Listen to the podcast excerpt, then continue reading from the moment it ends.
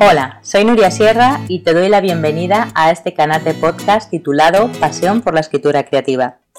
Soy escritora, lectora profesional y mi misión es ayudar a los autores en el proceso de escritura.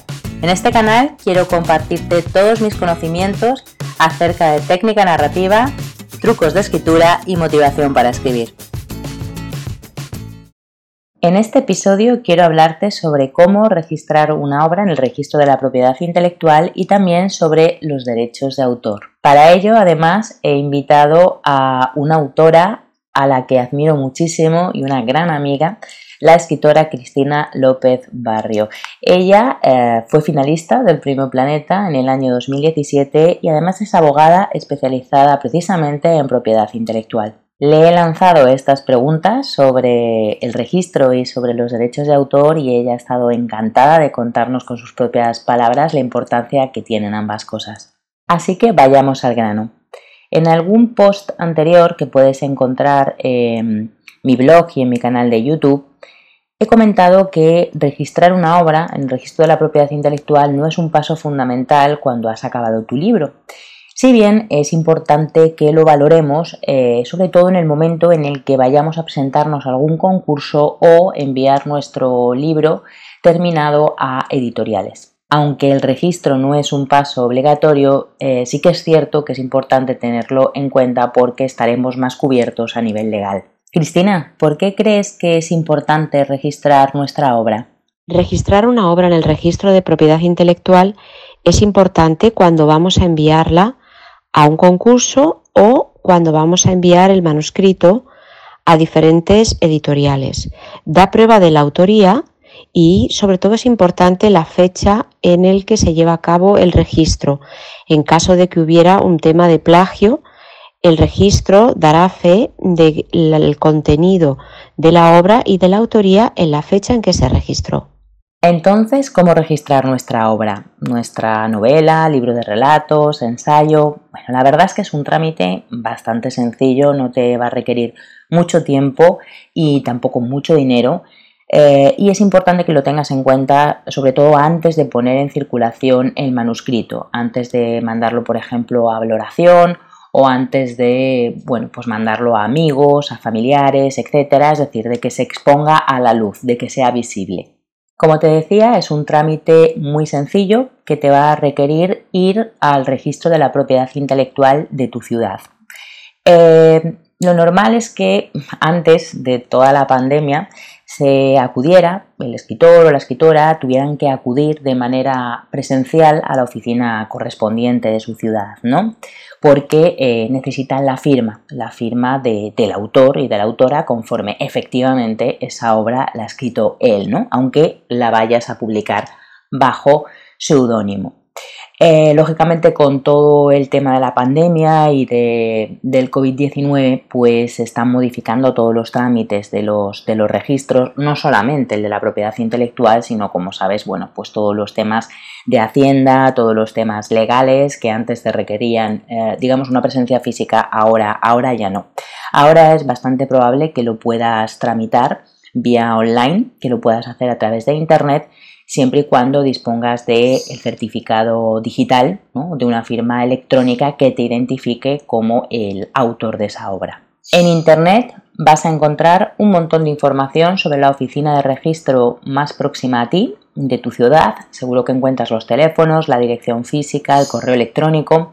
También los procedimientos para acudir a ella, si, como te decía, puedes ir eh, físicamente o puedes hacerlo de forma online el trámite, así como todo lo que vas a necesitar.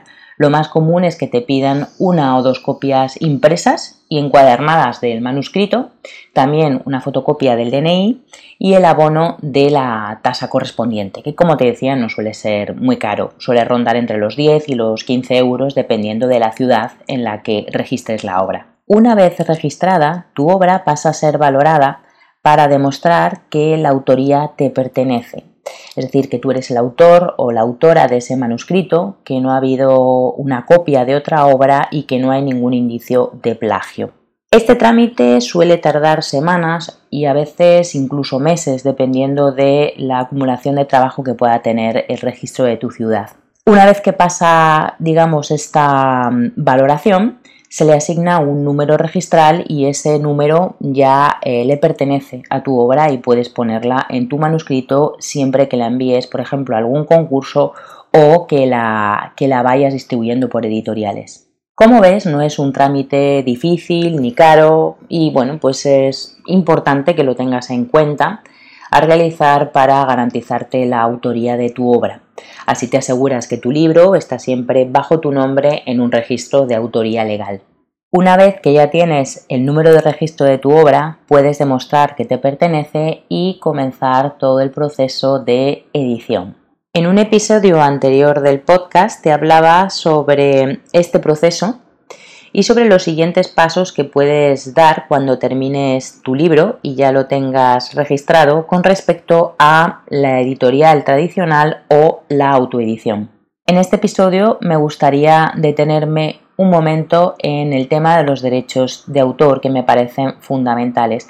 Para ello le he preguntado a Cristina López Barrio sobre los mismos. Cristina, ¿qué tipos de derechos de autor existen? Los derechos de autor dentro de lo que se llama el derecho continental y más específicamente en el derecho civil español, podemos encontrar que se divide en los derechos morales que son irrenunciables y tienen que ver con la autoría del autor es decir, no se puede renunciar a la autoría. Esos son los derechos morales que son intransmisibles. Por otro lado, tenemos los derechos de explotación, que puede ser pues, el derecho de edición, de reproducción, de comunicación pública, de transformación. Si, por ejemplo, se adapta una novela a una serie de televisión o al cine. Todos estos derechos de explotación son susceptibles de cesión y son los derechos eh, sobre los que versan los contratos de edición normalmente, porque los derechos morales, como he indicado, son intransmisibles. Como comenta Cristina, hay dos tipos de derechos de autor, los derechos morales, a los que no se pueden renunciar y que van vinculados a la autoría de la obra y por otro lado están los derechos de explotación de esa obra. Estos son muy importantes.